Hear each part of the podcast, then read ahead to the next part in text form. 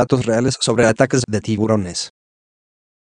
Por muchos años, los tiburones han sido criaturas relacionadas con el terror y los ataques voraces a todo aquel que decida entrar al mar. Si bien, no se trata de fauna amigable con la que podamos interactuar tan fácilmente, el hombre puede acercarse sin temor a unas cuantas especies. De los más de 450 tipos de escualos contabilizados hasta el día de hoy, solo alrededor de 30 son considerados peligrosos.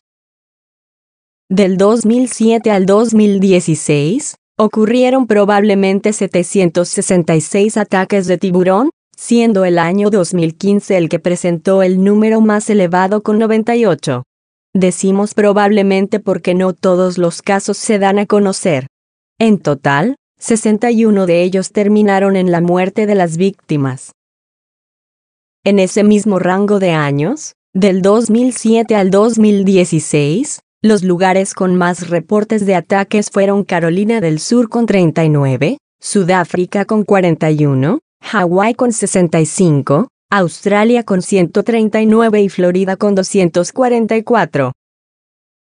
La mayoría de los ataques ocurren en aguas muy cercanas a la costa o entre bancos de arena. Esto es porque sus presas suelen congregarse en dichas áreas. Se dice que existen tres tipos principales de ataques. El primero es conocido como golpea y corre, en el que el tiburón confunde a un surfista o nadador con alguna presa habitual, especialmente con leones marinos. Cuando el escualo se percata de que no es un alimento conocido, se aleja, pero las lesiones que deja en la persona pueden ser de gravedad, aunque generalmente no son mortales. El segundo es el ataque sorpresa. Este es más experimentado por buzos o nadadores de aguas profundas que no se percatan de la presencia del animal hasta que son golpeados varias veces antes de recibir el ataque más peligroso. Este enfrentamiento se destaca por las mordeduras múltiples del pez, que en la mayoría de las veces termina por matar a su víctima. Al tercero se denomina golpea y muerde. Aquí el bañista puede entrar en una serie de pánico al verse rodeado por el condrictio, que en cualquier instante realizará severas mordeduras que pondrán en riesgo la vida. Las especies que han atacado con mayor frecuencia al humano son tiburón blanco, tiburón tigre, tiburón sarda, tiburón maco, tiburón oceánico y tiburón azul.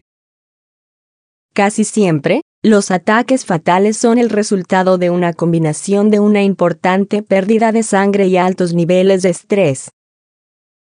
El riesgo de ser atacado cuando vamos al mar es muy bajo, pero no está de más seguir unas simples recomendaciones, permanezca cerca de otras personas, ya que los tiburones optan por atacar individuos solitarios.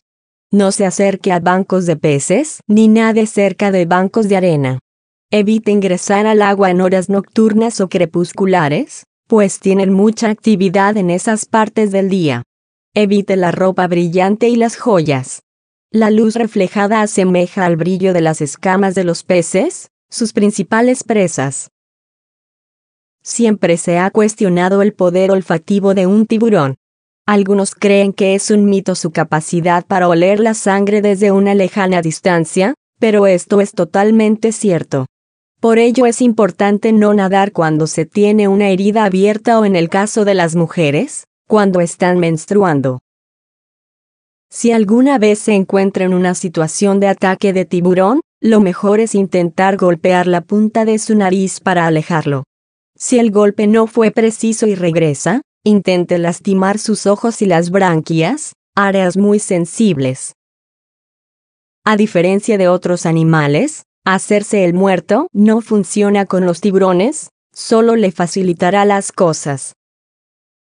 Está estadísticamente comprobado que la gente muere más por tornados, accidentes en el hogar y ataques de osos que por encuentros con tiburones. Estos animales tienen muy mala reputación y se piensa que son asesinos de humanos cuando en la vida real no es así. Un dato que debemos conocer es que al menos 73 millones de ellos son capturados cada año para el cercenamiento de aletas, que son requeridas en la gastronomía y en la medicina tradicional de algunos países, especialmente los de Asia. Así que por mucho, el Homo sapiens sigue siendo el más peligroso.